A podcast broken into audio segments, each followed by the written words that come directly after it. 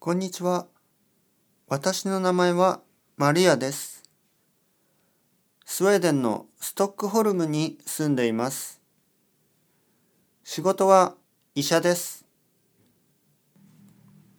毎日ストレスが大きいですけど頑張ってます。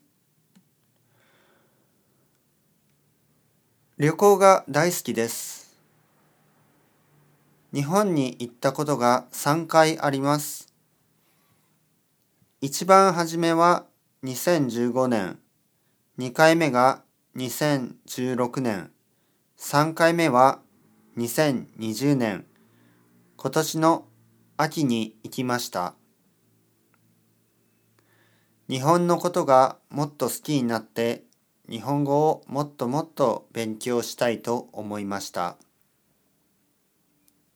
来年も日本に行っていろいろなものを食べたいです。一番好きな食べ物はとんかつです。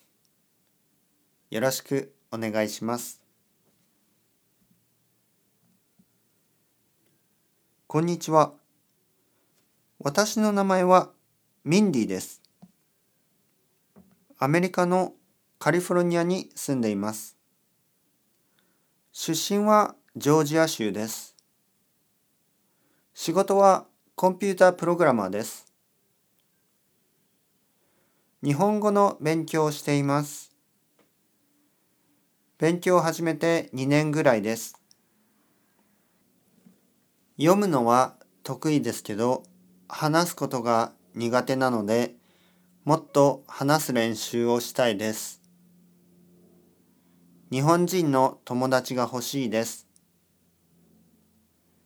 多分来年は少し日本で留学をすると思います。よろしくお願いします。